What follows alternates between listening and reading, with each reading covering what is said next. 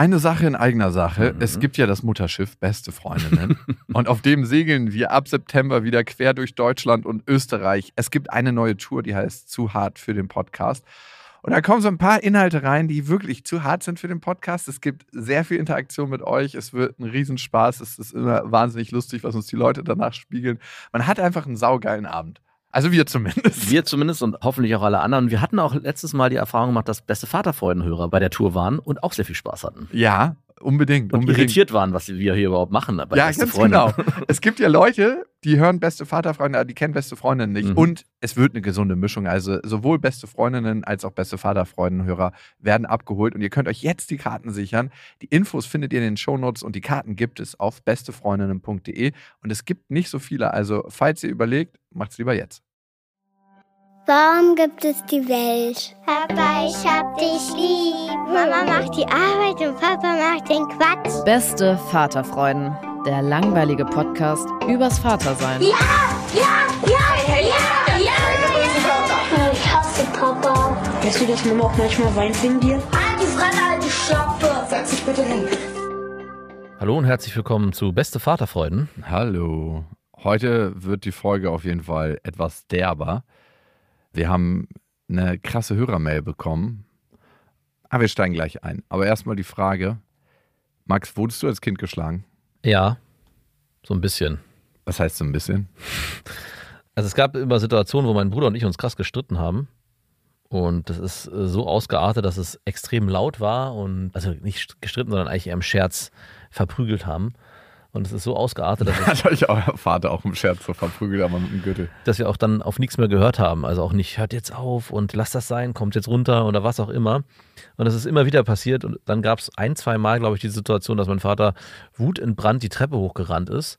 Wir lagen auf dem Bett und haben da getobt und haben uns beide versteckt und auch gelacht dabei. Und er hat irgendwie, ich glaube, mit der Hand so auf uns draufgehauen. Und das war alles, wir waren, ich glaube, 13 und 14.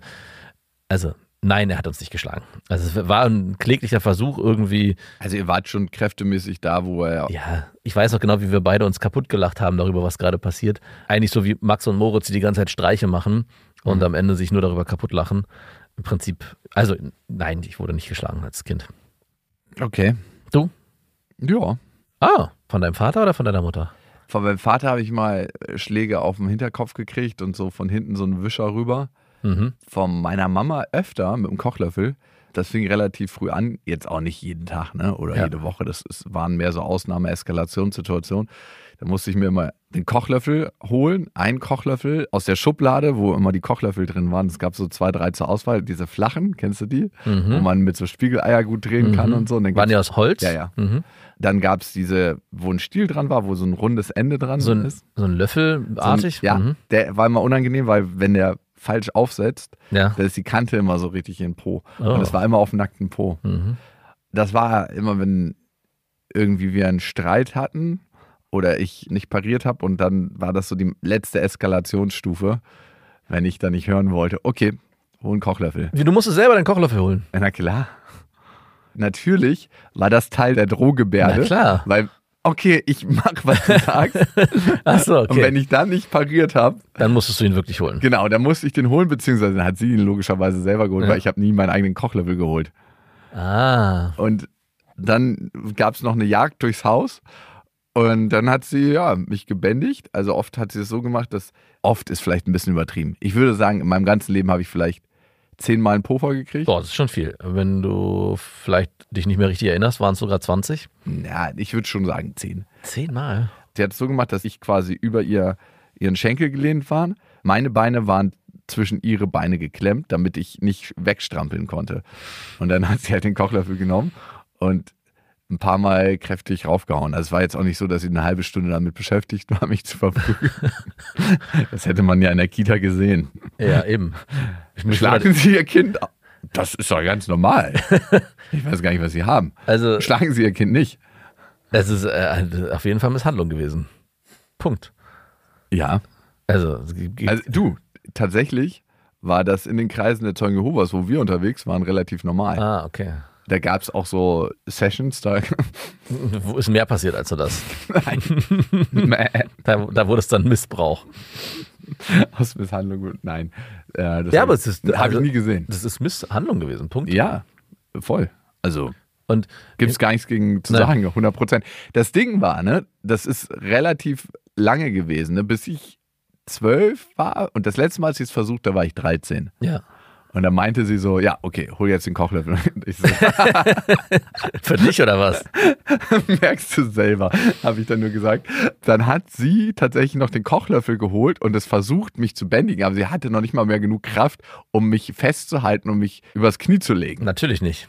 Und Hast du das Spiel dann umgedreht? Dass ich sie so, die zehnmal kriegst du jetzt zurück. Den Rock hochgezogen? Ey, das hätte aber auch irgendwie was ultra perverses seiner eigenen Mutter Ja. auf nackten Po so ein, mit einem Kochlöffel einen Arsch voll zu geben und zu sagen, ähm, welchen Kochlöffel hast du dir denn ausgesucht? Mhm, jetzt suchst du dir mal einen Kochlöffel Aber aus. eigentlich ist auch eklig, dass das Kind sich den Kochlöffel aussuchen muss. Ja. Ich habe ihn mir ja nie ausgesucht, der wurde ja immer ausgesucht für mich. Ja. Ich glaube, es gab, es gibt irgendeinen Film oder irgendein ein Buch, was ich gelesen habe, da musste er sich, wenn er missgebaut hatte, im Feld so eine Gerte Ja, das, vom Baum. meine Gastbrüder in Amerika mussten sich immer einen Zweig ah, suchen. okay. Vielleicht verwechselst du die Vielleicht Geschichte verwechsel ich es auch. die ist real passiert. Als ich in Kalifornien ein Austauschjahr gemacht habe, hatte ich einen extrem cholerischen Gastvater. Und dieser Gastvater war wirklich so, wenn der Ausflipper gekriegt hat und der hat die so von 0 auf 100 gekriegt. So alles war normal. Choleriker halt. Alle haben vom Fernseher gegessen. Und auf einmal hat ihm irgendwas nicht in den Kram gepasst und er hat so maximale Eskalationsausraste gekriegt. Nee, you didn't say that now. Und dann so bam, war die Stimmung sofort anders.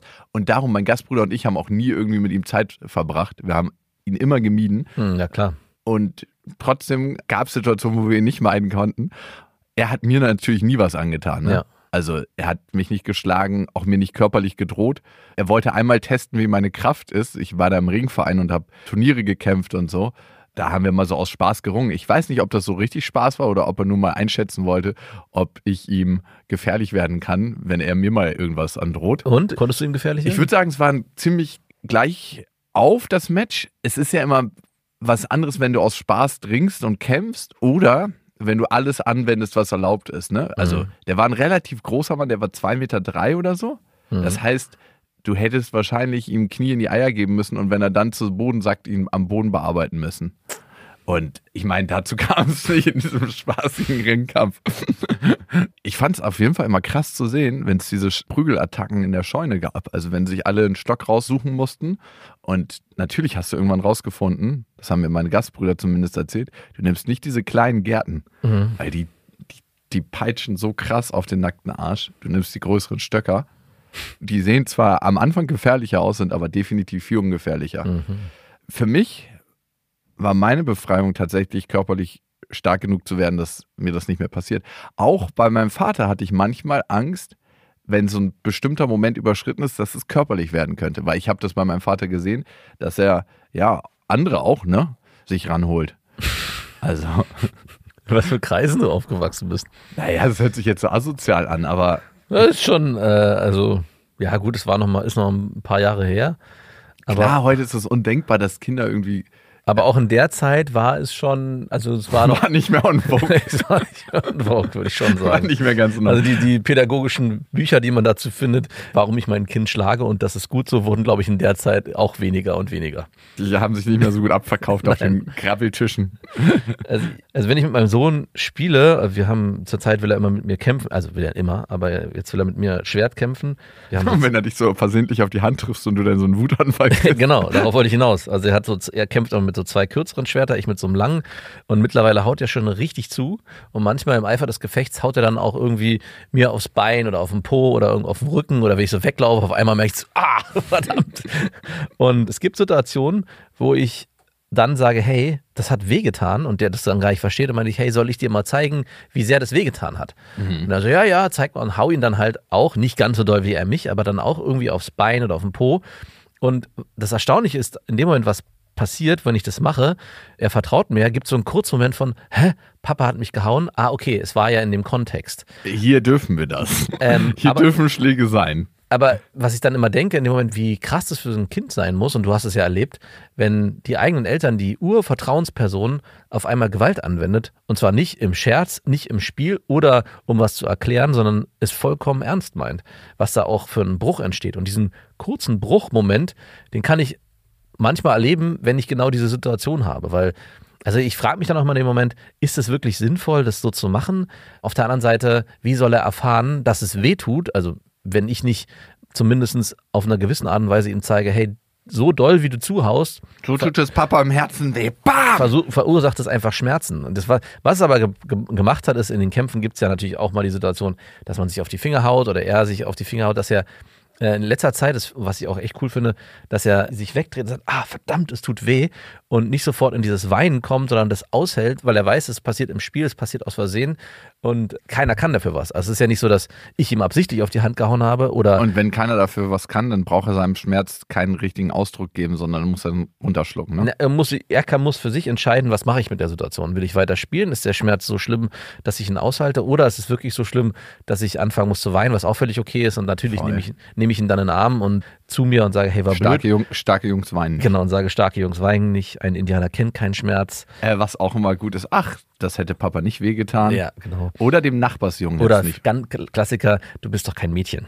Ah, finde ich auch gut. Mhm. Speaking of Mädchen. Und das passiert nun manchmal, dass man irgendwie im Toben ein bisschen übertreibt Ja, und die Kinder anfangen zu weinen. ja, klar. Meine Schwester hat so ein riesen Familienbett, das ist so drei Meter breit und zwei mal zwei Meter. Das hat aber allerdings eine Umrahmung. Ja. Und die Kinder wollen immer, dass ich sie im hohen Bogen von drei, vier Meter Entfernung da reinschmeiße auf so einen Deckenberg. Ja, klar, Klassiker. Und du kannst dir vorstellen, was da immer passieren Mhm. kann mit diesem Rand. Es ist zum Glück in letzter Zeit nichts passiert, sondern eine Etage tiefer auf der Couch. Ich habe mit meiner Tochter gespielt und ich tue manchmal so, als ob wir catchen. Ja. Und dann nehme ich sie so und schleudere sie so von oben von der Schulter runter Genau. auf den Rücken. Ja. Aber bremst das natürlich ab. Ich habe es aufs Sofa gemacht, darum habe ich es nicht 100% ganz krass abgebremst und sie ist halt mit dem Steißbein Au. zwischen die Matratzen geraten auf den Rahmen des Sofas. und hat dann natürlich auch angefangen zu heulen, aber mehr aus dem Schrecken heraus. Das tat mir auch super krass leid. Und daran zu denken, dass ich meiner Tochter Schmerzen zufüge Mhm. Und das mit Absicht, um der Situation irgendwie Nachdruck zu verleihen, das ist krass. Also eigentlich ist es krass, was mein Gastvater in Amerika gemacht hat und eigentlich ist es auch krass, was mein Vater und meine Mutter gemacht haben. Total. Und verstärkt meine Mutter, das muss man schon sagen. Ich glaube, die war auch mehr mit der Erziehung beschäftigt und mehr in ihrer Verzweiflung und mehr an ihren Grenzen. Zu entschuldigen ist es auf jeden Fall nicht. Es ist am Ende eigentlich mal fast immer, es sei denn, jemand ist irgendwie anders gestrickt, eine Verzweiflungstat. Also Ja. auch mein Vater, der zu uns hochgerannt ist und uns da irgendwie einen mitgeben wollte, es war eine reine Verzweiflung. Also es ging gar nicht darum, uns irgendwie zu maßregeln. Also es ging darum, uns zu maßregeln, aber weil das alles nicht mehr funktionierte, was sie sonst gemacht haben mit Worten, Drohungen, wir nehmen dir das und das weg, hat nicht funktioniert. Und die letzte Instanz ist dann, okay, mir reicht's jetzt, ich knall hier gerade durch, ich schlage. Eigentlich halten die Eltern in der Situation ihre eigenen Emotionen nicht aus. Genau, ihre eigene Hilflosigkeit. ihre eigene Hilflosigkeit, die wiederum so ein unaushaltbares Gefühl verursacht, dass du sagst, nee, ich muss was anderes machen. Das ist ja fast schon eine Übersprungshandlung. Ja. Ich muss mein Kind schlagen, damit mein Gefühl besser wird. Ja. Das ist es letzten Endes. Und bei meinem Vater war es so, dass ich irgendwann dann in Amerika war, wiedergekommen bin und körperlich so stark war, dass ich wusste, oder es war so ein unausgesprochenes Gesetz, das kennst du ja wahrscheinlich auch, dass du irgendwann wusstest, du bist so stark wie dein Vater oder wahrscheinlich noch stärker. Mhm. Und dass es ab da eigentlich keine Diskussion mehr gibt über körperlich gezüchtigt werden. Ja. Also Wobei es gibt diese alte Männerstärke, so Old Man Strength. Ja, wo Die, die, mein Vater denkt, die hat er auch noch. ich, ja. Der, ich, ich weiß, meinst bist du stärker als dein Vater? ja, 100 Prozent. Ganz easy. Ja, okay. Wahrscheinlich ist er mittlerweile schon über den Zenit. 100 Prozent ist er über den Zenit. Aber das war, du, ich habe ja auch den Test gehabt. Ne? Ich habe nach Amerika immer gegen ihn gerungen. Ja. im Wohnzimmer und da konnte ich schon sehen, dass ich rein körperlich stärker bin. Er war immer der unfairere Kämpfer, ne? Ich habe ihn ja gesehen auf der Straße, wie er gekämpft hat. Und er, also du musst halt einfach auf deine Augen aufpassen und auf deine Weichteile. Und das musst du dann auch sehen. Ne? Stell dir vor, du kämpfst gegen einen Elternteil von dir. Verlierst sein Augenlicht oder einen Hoden. Wie ist das passiert? Darüber reden wir in dieser Familie nicht. Aber die Grenzen sind jetzt klar abgesteckt. Eine Familie. So ein bisschen wie in einem, im Lö in einem Löwenrudel, wenn der alte Vater nicht abdanken will und alle Jungen immer vertreibt oder umbringt. Weil er einfach ein fieser Kämpfer ist. So nachts in den Hoden beißt, wenn alle schlafen. Na, du zeugst hier gar nichts. Erstmal alle Lo Löwenkinder totgebissen. Ja, machen sie ja. Ja, klar, ich weiß. Ist nicht die feine Englische. Wir lachen jetzt so über das Thema, aber es ist schon krass. Und trotzdem ist es ein krasses Freiheitsgefühl. Wenn man seine eigenen Kinder tot beißt. Nein, wenn die Löwinnen danach schneller wieder schwanger werden. Weil sie wissen, dass sie, ey, wie widerlich muss das sein, äh, einfach mit einem Mann zu schlafen, der davor deine Kinder totgebissen hat, damit du schneller wieder schwanger wirst. Ich meine, wenn ich das, wenn, wenn man sich so über die, manche Tiergeschichten so Gedanken macht, denkt man, so, so richtig weit weg sind wir davon gar nicht. Also klar, wir haben, sind uns selbst bewusst, aber eigentlich sind wir auch animalische Wesen Ja. und viele Sachen würden so nicht funktionieren, weil wir in einem anderen moralischen Grundverständnis und in anderen Gesellschaftsstrukturen leben.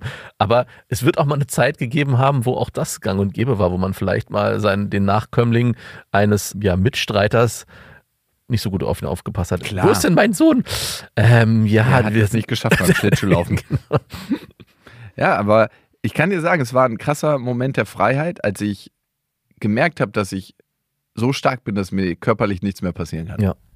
Also es war eher so ein Gefühl wirklich, was dann in mir hochgekommen ist, was erstarkt ist. Natürlich wollte ich niemals gegen meine Mutter oder gegen meinen Vater danach noch kämpfen, ne? Ja.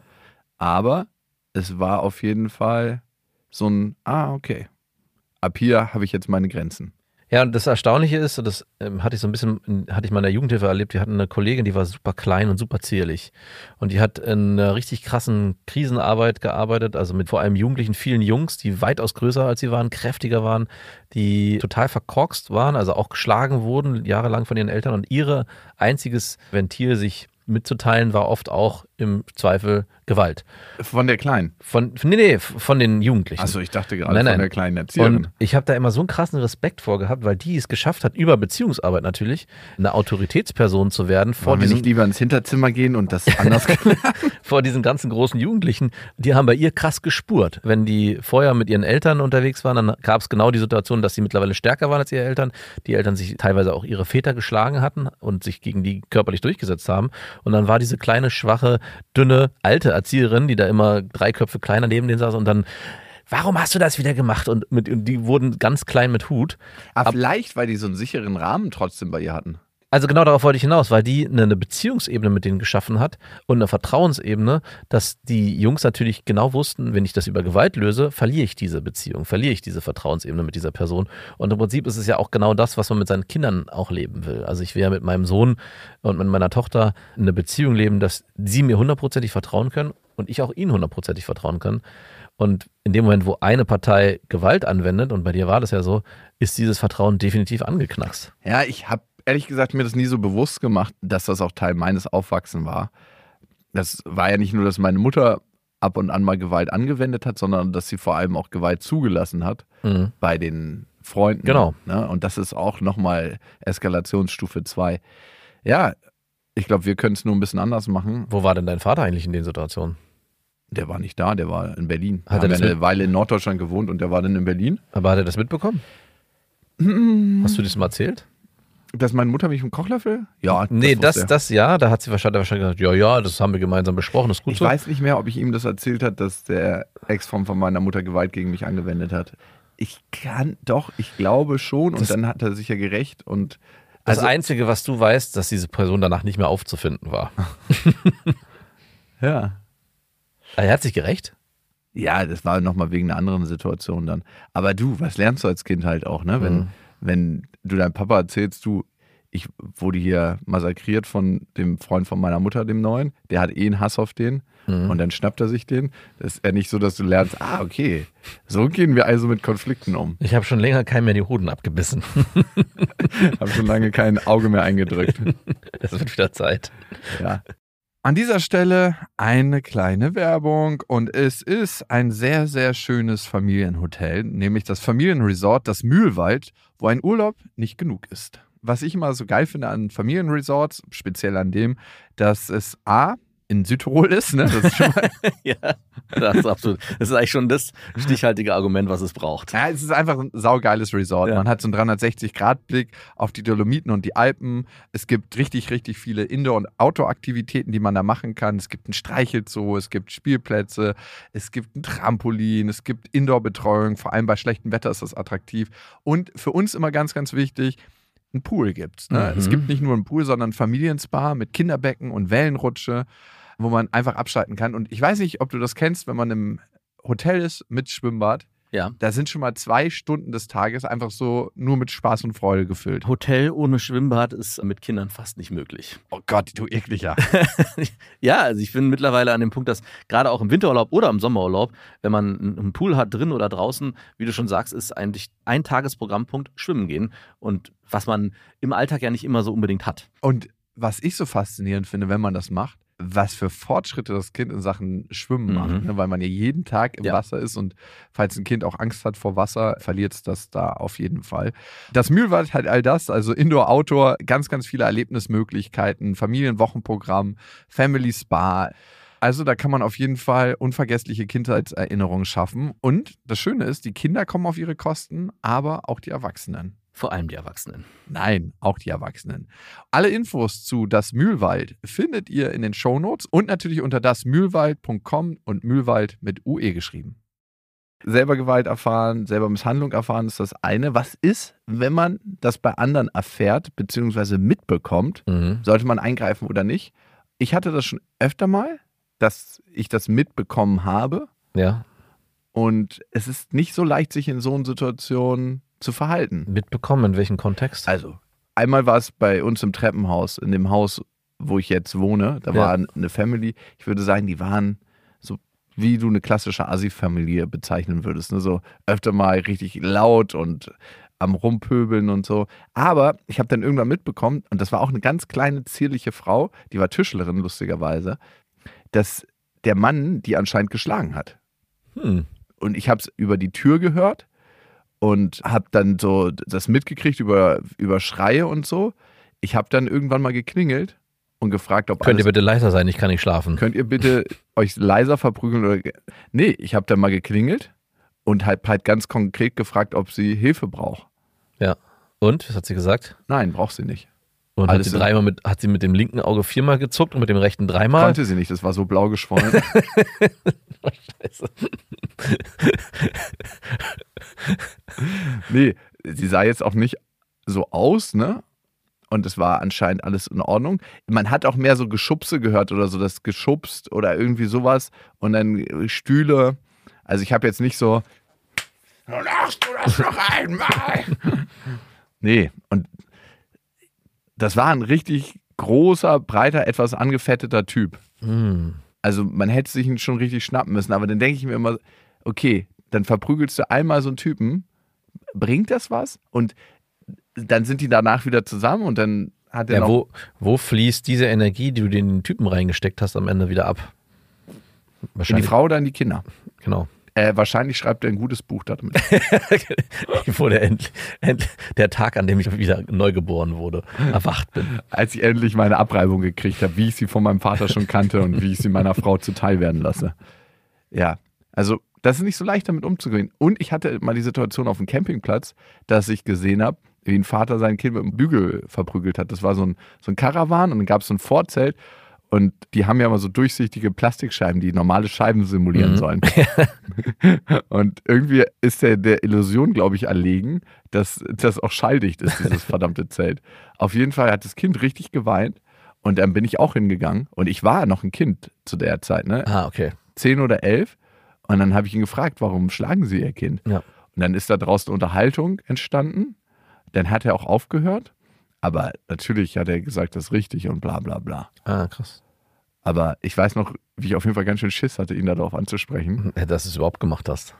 Es war so eine Ungerechtigkeit in mir, dass ich es eigentlich nicht ertragen konnte. Also, dass ich konnte es nicht sehen, dass das Kind mit dem Gürtel vor allem verprügelt wird. Durfte er sich den Gürtel wenigstens auch aussuchen, wie du deine Kochlöffel? Nee, oder? das war der Gürtel, den Papa aus seinem Halfter gezogen hat. Mhm. Das ist eine Situation. Was ist, wenn man es mitkriegt? Und dazu haben wir eine Hörermail bekommen. Sollte man immer eingreifen? Gibt es Situationen, wo man vielleicht doch nicht eingreifen sollte? Hier kommt sie. Sie kommt von Eileen und sie hat uns die Mail geschrieben an beste at bestefreundinnen.de mit dem Betreff Vaterfreunden. Ich höre euren Podcast seit der ersten Stunde und das, obwohl ich keine Kinder habe. Ich weiß nicht mal, ob ich überhaupt Kinder möchte. Mir fällt es auch schwer, mit Kindern zu interagieren. Denn meine eigene Kindheit und damit auch das Verhältnis zu meinen Eltern war sehr herausfordernd. Genau aus dem Grund schreibe ich euch. Denn etwas ganz Ähnliches, das mir als Kind widerfahren ist, erlebe ich gerade bei meinen Nachbarn. Ich bin vor kurzem in eine neue Wohnung gezogen und fast täglich höre ich, wie meine Nachbarin, sie ist Lehrerin, ihr kleines, dreijähriges Mädchen zusammenbrüllt. Sie sagt selbst, ihr Kind sei hochsensibel und sie könne damit nicht umgehen. Die Mutter brüllt immer öfter aus Leibeskräften auf das kleine Mädchen ein. Das Kind weint und schreit um Hilfe, verlangt nach dem Papa, der ganz oft nicht da ist. Das wiederum macht die Mutter immer aggressiver, oft fallen Gegenstände, Türen knallen und manchmal befürchte ich, dass auch Schläge zu hören sind. Immer wieder droht die Mutter dem Kind mit Gewalt. Obwohl das Mädchen erst drei Jahre alt ist, muss es sich folgende Sätze anhören. Hör auf zu heulen, du machst mich krank, du zerstörst mir mein Wochenende. Hör auf, mir auf den Sack zu gehen. Halt endlich deine Schnauze, du machst mich kaputt. Wegen dir kann ich nicht schlafen, du machst mein Leben zur Hölle. Schrei doch nach Papa, du magst Papa ja eh mehr als ich, etc. etc. Die Schwester des Kindes ist ein Jahr alt und wird nun mehr und mehr auch zum Opfer der Wutanfälle der Mutter. Wenn ich die Mama im Treppenhaus sehe, ist sie überfreundlich und strahlt über beide Ohren, gibt ihren Kindern Kosenamen und will den Schein wahren. Meine Frage an euch.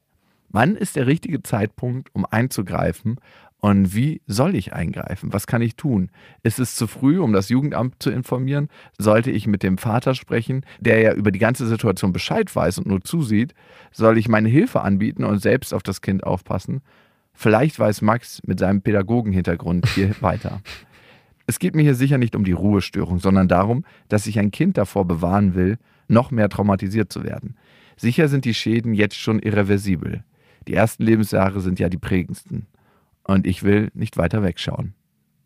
Liebe Grüße, eure Eileen.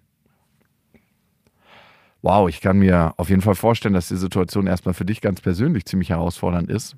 Und ich würde auch sagen, natürlich geht es auch die um die Lautstärke. Ja, und es geht auch neben all dem Leid, den den Kindern widerfährt, auch um die Lautstärke und den Terror, den man miterlebt. Also es ist ja nicht nur unegoistisch zu sagen, ich So will. eine Serie streamt sich viel unentspannter, wenn daneben ein Kind geschlagen ja, wird. ist generell Lautstärke in der Form.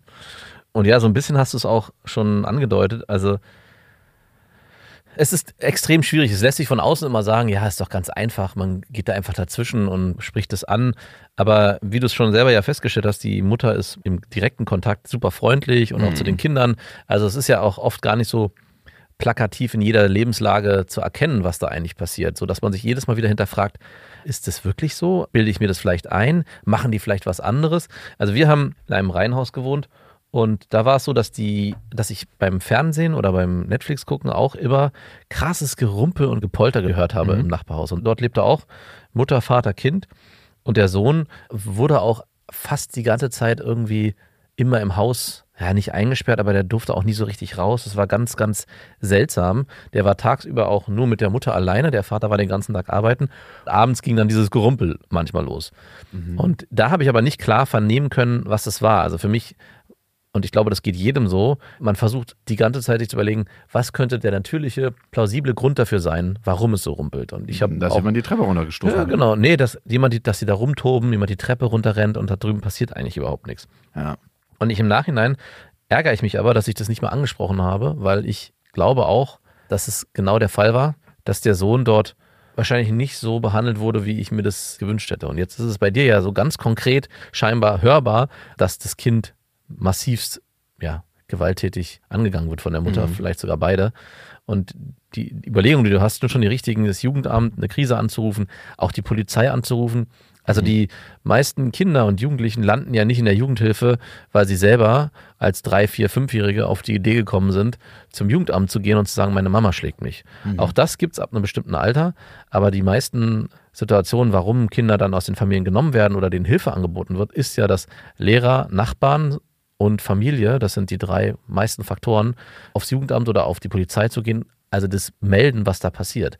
Und wenn du schon so ein starkes Gefühl dazu hast und ich meine, was wäre der schlimmste Faktor? Was würde passieren, wenn du es tust und es sich vielleicht doch nicht so darstellt? Also klar, du würdest vielleicht ein bisschen böse Blicke bekommen von der Mutter, warum du auf die Idee gekommen wärst, sie anzuschwärzen. Das ist völlig fälschlich. Aber auf der anderen Seite hast du nach deinem guten Gewissen gehandelt. Vor allem wissen die ja nicht, dass du angerufen hast. Genau, also ähm, Eine Nachbarin, die einzige hier im Haus, hat sich beschwert. ja. Also Schlagen Sie Ihr Kind in Zukunft leiser. Aber es ist schon nochmal spannend. Ich habe bei mir gerade gestern erste Situation erlebt. Bei uns in der Straße gibt es eine Mutter, die mit ihrer Tochter dort alleine lebt. Der Mann hat sich getrennt. Ich, ich habe das schon seit einem Jahr beobachte ich das, dass dieses Kind wird jetzt nicht geschlagen, also ich sehe es zumindest nicht, wird nicht angegangen, aber es ist auf jeden Fall massivst Sozial verwahrlost. Sozial verwahrlost. Also es ist offensichtlich. Und gestern gab es eine Situation, wo ein Auto vorgefahren ist, eine Frau aus diesem Auto gestiegen ist und anfing rumzuschreien, mit Schimpfwörtern um sich zu werfen. Warum? Diese Frau, die in diesem Haus wohnt, als Hure zu bezeichnen, als Schlampe und der Typ solle rauskommen. Also anscheinend hat sich diese Nachbarin von uns einen Mann angelacht, der schon vergeben ist. Und das war so ein richtiges Assi-Feuerwerk, was da von sich ging. Die Frau hupte pausenlos und es war alles super lustig. Meine Frau und ich haben uns da echt drüber amüsiert, was da abgeht und Habt ihr warum. das Fenster aufgemacht, dass man es besser hören kann? Alle Nachbarn haben, meine Frau hat auch mit anderen Nachbarn zusammen geschrieben, hey, was, hast du verstanden, was sie gesagt haben? Es war wirklich unglaublich, wie, dra wie Abwärtsvergleiche sind doch immer noch die schönsten. und ich meine, ich erzähle das jetzt so lustig und es war auch super lustig. Und was mir dann irgendwann aufgefallen ist, Moment mal, da drin lebt ja noch das Kind. Die, das Mädchen ist auch noch da und kriegt all das mit und bekommt mit, wie ihre Mutter erstens sich selber, die kam dann auch irgendwann raus und fing an auch einfach nur Schimpfwörter rauszudonnern. Also es war gar kein Gespräch, sondern es war nur du Hure, du Schlampe, du was weiß ich, ja. Und ich dachte mir, ey, die Tochter kriegt das alles mit. Wie furchtbar muss das sein für dieses Kind? Und auch da könnte man schon dazu übergehen zu sagen, hey, müsste ich nicht vielleicht als ich bin Sozialpädagoge, lassen Sie mich durch. Nee, als jemand, der mit wachsamem Auge durchs Leben geht und vielleicht auch bestimmte Situationen anders wahrnimmt oder sagt, hey, das ist einfach nicht korrekt, auch da die Polizei anrufen oder vielleicht auch mal beim Jugendamt eine Meldung machen. Aber glaubst du, das Kind wäre besser beim Jugendamt aufgehoben im Heim als bei der Mutter? Also da ich ja da zehn Jahre gearbeitet habe, ja. Also es kommt natürlich immer auf die Gruppe an. Es kommt Also man kann auch in eine schlimme Gruppe kommen, ne? Weil ich habe schon von Heimen gehört, also, aber das war vielleicht auch noch vor unserer Zeit. ja, das ist ja die, die Krux, was, was viele denken. Heim, Heim, Heim ist, hat sich nicht entwickelt über die letzten Jahrzehnte. Genau, bei in den Köpfen der Leute ist Heim, ja, da sitzt einer vorne, in seinem, so habe ich es mir früher auch vorgestellt, in seinem Pförtnerhäuschen, hat so ein Gitter und lässt die Jugendlichen rein, die gehen, Nee, ihre, nee, nee. gehen in ihre Zimmer, in den Schlauchgang, alle machen die Türen zu und dort verwahrlosen sie. Also fast eigentlich wie Gefängnis. Also das ist das extreme Beispiel. Äh, Ich habe so ein Heim schon gesehen in Afghanistan. Ja, es war klar. wirklich wie ein Tierheim. Das waren Zimmer, die nicht gestrichen waren, einfach nur Stein auf Stein und dann waren da Holzbetten ohne Matratzen und es roch überall nach Kot und Urin. So eine, so eine Heime habe ich gesehen. Und auch hier in Deutschland, ich meine, so eine Heime gibt es hier nicht. Also auch hier gibt es natürlich Upgrade. gibt es natürlich auch unterschiedliche Einrichtungen, aber eigentlich versuchen ja Wohngruppen oder versucht die Jugendhilfe ja Familien analog oder zumindest einen Rahmen herzustellen, in dem das Kind eben genau nicht das erlebt, was es vielleicht zu Hause erlebt hat, sondern eine Hilfe, ja, das kennst du ja von zu Hause. eine Hilfe bekommt, in der es schafft, eigenständig zu wachsen, groß zu werden und sich auch am Ende auf sich selbst zu verlassen und damit und Unterstützung von Erwachsenen bekommt. Und ich bin fest davon überzeugt, dass ja, was heißt, also es ist immer schwierig. Ich glaube auch bei, bei ihr ist es so ein kritischer Fall. Das Jugendamt würde wahrscheinlich am Ende nicht entscheiden, dass es in ein ein Heim kommt, in Anführungszeichen, sondern es würden erstmal tausend Hilfen versucht werden, die die Mutter Aber das anbieten könnte ja auch schon unterstützend sein. Klar, natürlich. Also, dass die Mutter entlastet wird, weil Ja. eigentlich ist die Mutter ja wahrscheinlich selber recht krass aufgewachsen, Mhm. kreiert diese neue Situation. Wir wollen alles besser machen, aber wir haben es nicht wirklich gespürt und nicht reflektiert. Ja. Und dann kommt die eigentlich wieder in ihren eigenen Strudel und reinszeniert die Kindheit, die sie selber hatte. Bei dem Kind. Ja. Vielleicht sogar noch schlimmer, weil ja, sie mit ihren Verhaltensmustern an ihre Grenzen gerät. Und dann, wenn sie jemanden hat, der sie unterstützt, das könnte ja schon helfen, dass es so Einzelfallhilfe gibt. Genau, und das ist in dem Fall bei der Hörermail nichts anderes. Im Endeffekt geht es ja gar nicht darum, jetzt irgendwie die Mutter vorzuführen, sondern wenn man erstmal verstanden hat, dass es bei Jugendhilfe um Hilfe geht, würde das Jugendamt sich die Situation wahrscheinlich erstmal angucken und versuchen mit der Mutter gemeinsam, weil am Ende geht es immer darum, dass es eine Familienhilfe ist, herauszufinden, was ist die beste möglichste Herangehensweise, um diesem System zu helfen. Und wenn man sich mit damit auseinandersetzt, dass man eigentlich hier ja nur eine, eine Hilfestellung geben will und gar nicht irgendwie jemanden hintergehen will, verraten will, ist der Schaden, der entsteht, eigentlich auch überhaupt nicht da, sondern es geht ja am Ende darum, dass man in der Gemeinschaft, in, und ihr seid eine Wohngemeinschaft, in Mhm. Anführungszeichen, das Beste für den Nachbarn und für alle will, die dort leben. Weißt du, was mich beruhigt an der Situation? Nein. Dass die, die ihr Kind da zusammenschreit und wahrscheinlich auch schlägt, Lehrerin ist. Ja, Also sie hat sonst auch mit anderen Kindern zu tun, wo sie es wahrscheinlich besser macht. genau. Und zu Hause, das eigene Kind muss dann all den Bullshit abbekommen, den die. Ey, ist das nicht crazy, sich vorzustellen, dass die Frau, die so mit ihrem Kind umgeht, auch noch Lehrerin ist? Ja, es gibt auch in der Jugendhilfe immer wieder kuriose Fälle, warum auf einmal der Erzieher mit Mitte 40, nachdem das Kind ausgezogen ist, eine offizielle Beziehung eingeht mit 19. What the Da fuck? kann man sich auch fragen, was ist da vorher schon passiert. Ey, wirklich? Klar. Hast du sowas erlebt? Nicht direkt, das wurde immer nur erzählt, ah, die ist, der ist jetzt weg, warum ist der weg? Aha. Aber nie zusammen irgendwie beim Eisladen getroffen, Hand in Hand. Er hat aufgehört, hier zu arbeiten. Warum denn? Euch- Hm, äh, kein Kommentar. Euch habe ich doch vor äh, drei Jahren noch anders gesehen hier bei der Eisdiele. Und ich meine, das, ich glaube, in jedem Feld, wo es Schutzbefohlene gibt, ich meine, die Kirche ist das beste Beispiel dafür, gibt es Situationen, wo man sich fragt, wie kann das gerade da passieren? Aber erstaunlicherweise passiert es oft auch gerade da. Liebe kennt kein Alter. An dieser Stelle eine kleine Werbung und es ist Ikea mit Small Start und ihr kennt die Serie für Kinder. Da können Kinder alleine Ordnung lernen und aber auch ihr Leben gestalten im Kinderzimmer. Und das ist eine Serie, die mitwächst, das heißt sehr, sehr praktisch und Kinder entwickeln sich ja immer weiter, schneller als man denkt. Also ich habe jetzt gerade meine Tochter angeguckt und gedacht so, wow, vor zwei Monaten war die noch ganz anders. Ja, meine große Tochter sieht aus wie eine, wie eine alte Frau mittlerweile fast schon.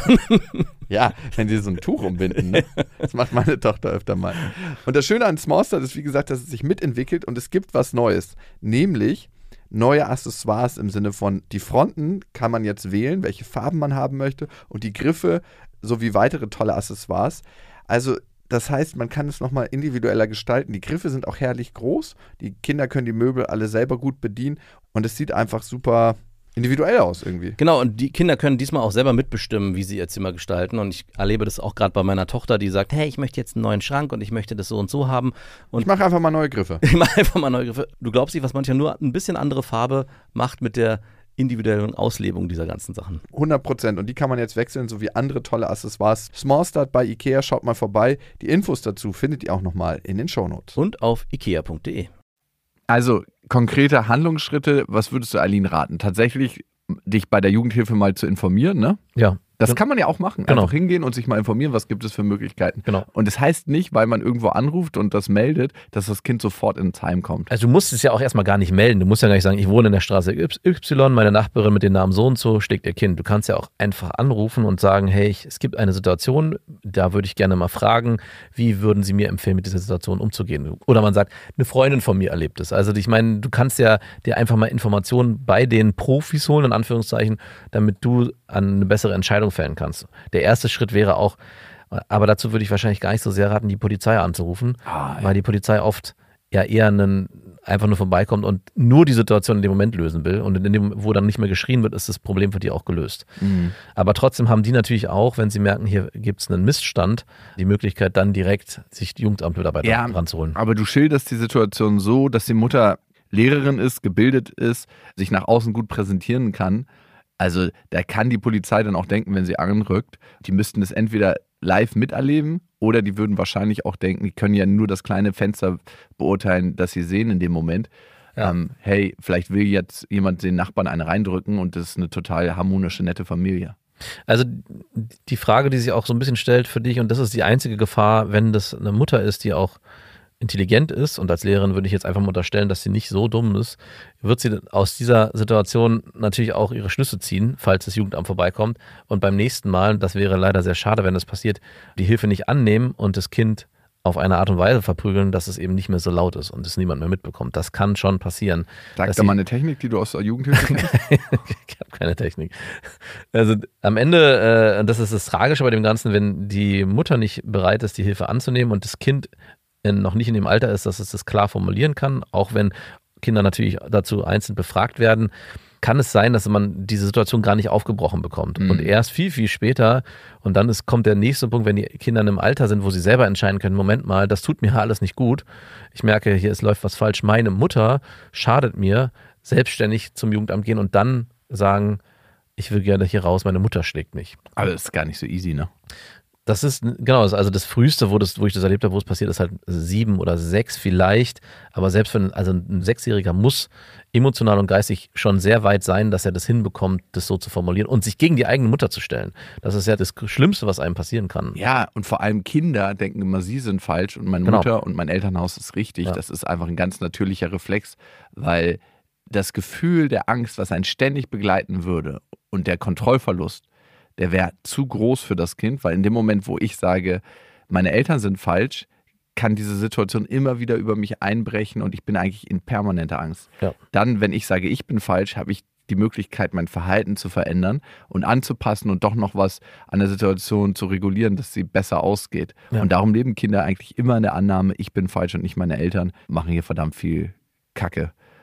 Krass, das ist auf jeden Fall eine heftige Situation. Danke, dass du dich da uns anvertraut hast und ich kann sehr, sehr gut verstehen, dass das auf dir lastet und dass das ja sehr unangenehme Gefühle in dir auslöst und nicht mit deinen Werten übereinstimmt. Und darum gilt es in so einer Situation wirklich, sich an seine Werte zu erinnern und nach diesen Werten zu handeln, entschlossen und die Situation für dich zu verändern und vor allem aber auch für das Kind. Wow, mal ein bisschen derbere Folge und ich habe gemerkt, ich habe das nie so abgespeichert als wirklich traumatisierend oder dramatisch für mich, diese Schläge zu bekommen. Aber vielleicht sollte ich da doch mal tiefer reingehen, was da wirklich passiert ist und was es auch für Spuren in mir hinterlassen hat und wie es meine Brille kreiert hat, mit der ich auf die Welt schaue. Und was es mit deinem Selbstwertgefühl gemacht hat. Ja, vielleicht auch das. Vielleicht auch das. Liebe Leute, schön, dass ihr uns zugehört habt bis hierhin. Ihr könnt diesen Podcast natürlich abonnieren, weiterempfehlen und auch eine Bewertung hinterlassen bei Spotify und bei Apple Podcast. Und wir freuen uns, wenn ihr das nächste Mal wieder dabei seid. Bis dahin. Bis dahin, wir wünschen euch was. Das war Beste Vaterfreuden, eine Produktion von Auf die Ohren.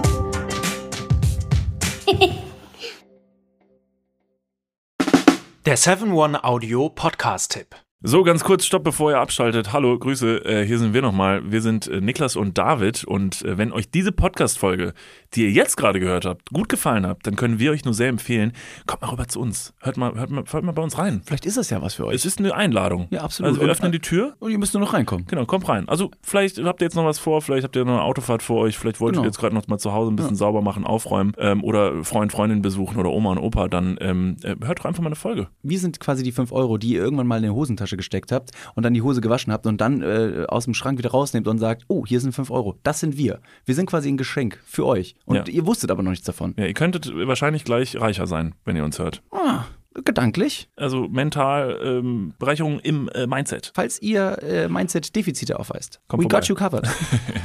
Wir gleichen das aus. Also bis gleich. Dudes, der Podcast, überall und auf allen Podcast-Plattformen.